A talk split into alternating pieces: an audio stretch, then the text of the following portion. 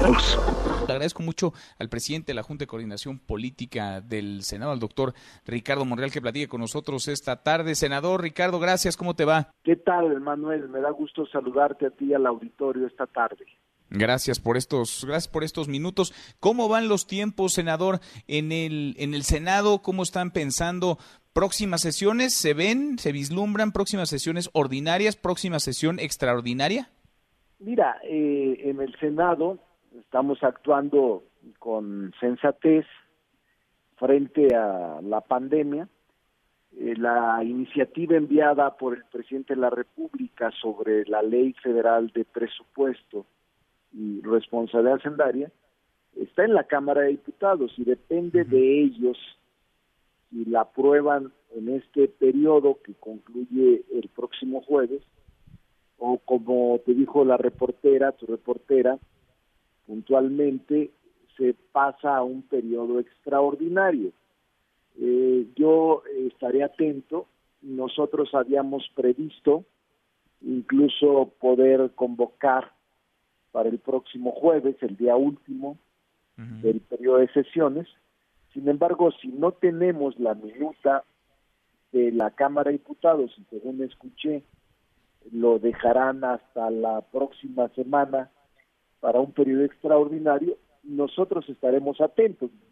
Solo que no perdamos de vista que día que pasa entraremos a la fase más aguda y más crítica de la pandemia, de la fase 3. O sea, lo ideal sería esta semana. Eh, lo ideal sería esta semana. Sin embargo, creo que no pueden transitar y cada día que pasa se eh, pues se complica. Por la pandemia estamos anunciados que la primera semana de mayo podría ser la de mayor crisis los primeros días de mayo y los últimos de abril. Pero nosotros eh, Manuel eh, estamos muy atentos a los resultados de la Cámara de Diputados. Dependemos mucho de ello para poder convocar nosotros a sesiones o para eh, incursionar en el periodo extraordinario que se convoque por la permanente.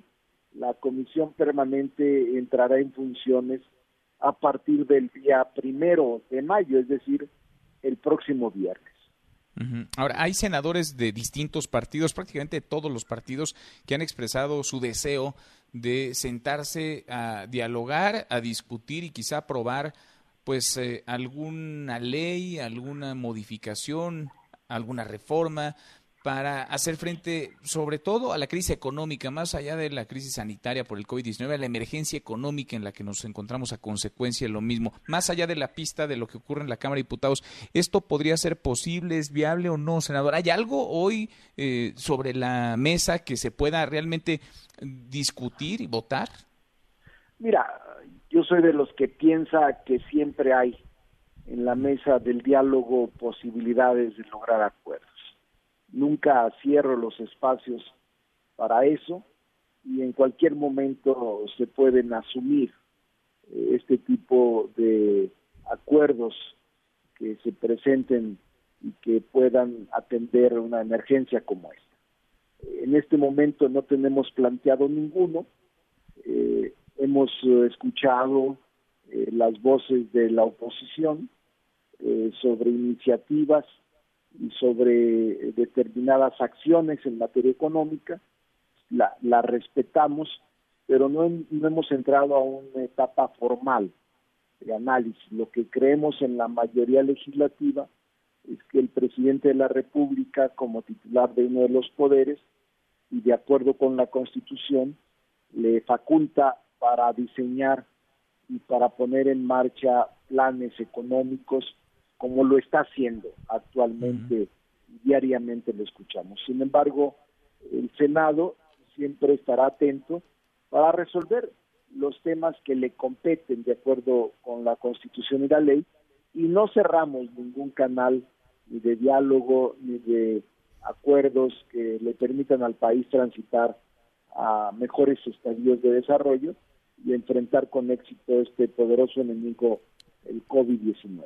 Senador, estoy platicando con el presidente de la Junta de Coordinación Política del Senado, Ricardo Monreal.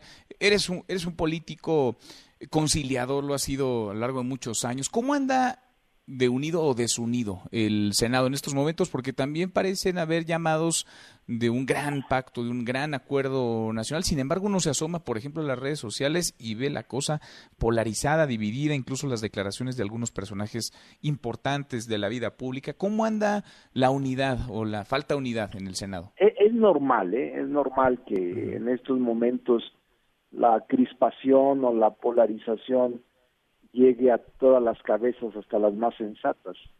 No hay ningún problema. Siempre este tipo de circunstancias sanitarias que se traslucen también por la vía política eh, implican expresar diferencias y posiciones encontradas. No, yo en, en términos generales, Manuel, he estado reuniéndome o más bien hablando telefónicamente o a través de las redes con todos los coordinadores. Han actuado de manera muy sensata. Ayer hablé por la tarde noche con el senador este Osorio Chong, y luego con el senador Curi del PAN, el del PAN, y luego más tarde con el senador Dante, también con el senador eh, Miguel Ángel Mancera, y yo los veo en una actitud prudente, en su posición política. No vamos a esperar nada fuera de su posición política. La respeto y no tengo ningún motivo para descalificarla. Pero siento que en lo general, en la parte superior del entendimiento, mantenemos una relación de respeto y creo que a todos nos mueve un espíritu superior de resolver este tema de la pandemia y de buscar caminos que le ayuden al país, que le ayuden a la República, que le ayuden a transitar a la recuperación económica de todos los sectores en el país. Ahora, la semana pasada te reuniste hacia finales con el presidente López Obrador. Eh, vaya, es sabido, lo, lo, hemos registrado, lo hemos platicado incluso en otros momentos, que se mantiene siempre ese diálogo, ese acercamiento político con, con el presidente López Obrador. En este momento, en esta circunstancia en donde los ánimos andan exacerbados, en donde, insisto, hay cierta crispación, polarización. ¿Cómo está el presidente y sobre todo cómo está la relación entre el Senado y el presidente para hacer frente a esta emergencia en la que estamos? Mira, el Senado ha mantenido una relación de eh, mucho diálogo con el Ejecutivo, al menos la mayoría legislativa que la compone Morena y tres partidos que han caminado en la mayoría de las ocasiones con las eh, reglas y normas de la mayoría, eh, que son aliados racionales y que no son incondicionales. Eh, pero hemos caminado con el Ejecutivo en un ánimo de entendimiento y en un ánimo de colaboración de poderes por el bien del país. No podría ser de otra manera que el movimiento que él construyó durante muchos años estuviese en confrontación directa con él, o sea, eso no es concebible, ni ahora ni nunca lo ha sido. Entonces caminamos con mucha racionalidad y con eh, también una actitud franca con el Ejecutivo en las políticas públicas y en el diseño de una agenda común. ¿Y sería deseable un, este gran acuerdo, un llamado desde la presidencia al que me claro. sumaría el Senado? ¿Y se, y, se ve viable o no? ¿Sí? Sí, si hay ánimo. El presidente, el día que lo saludé, la última ocasión, se han intensificado ahora más las reuniones con él por razones obvias, frente a lo que está pasando, que es era inesperado o es inesperado, es inédito, es una emergencia la más grave que yo haya visto en las últimas décadas y esto nos obliga a estar dialogando, colaborando, intercambiando puntos de vista. Y lo vi la el viernes de la semana, este apenas hace dos, tres días. Y lo vi con una actitud muy serena, muy firme, Manuel, eh, muy claro en su visión de enfrentar la pandemia, sin titubeos, eh, muy animado, no lo vi eh, ni con un ápice de preocupación en el sentido de eh, estar ausente en la problemática o en el enfrentamiento a la pandemia, no, al contrario, lo vi con mucha lucidez, lo vi con mucho aplomo, eh, pero además eh, con mucha información eh, en materia económica, en materia social, en materia este, incluso de política exterior y de los instrumentos jurídicos que hacen falta y que necesariamente tendrán que ser aprobados por el legislativo, si no, no tendrán ninguna validez. Entonces lo vi muy bien, lo vi este, con mucha serenidad y juicio, y eso a mí me da mucha tranquilidad como titular eh, del Ejecutivo Federal, eh, ver a un titular así y ver a una personalidad eh, como la del presidente López Obrador, con mucha claridad en la posibilidad de sacar adelante al país con honestidad y con mucha firmeza, creando un escenario de que estamos en el camino correcto. Así lo vi yo.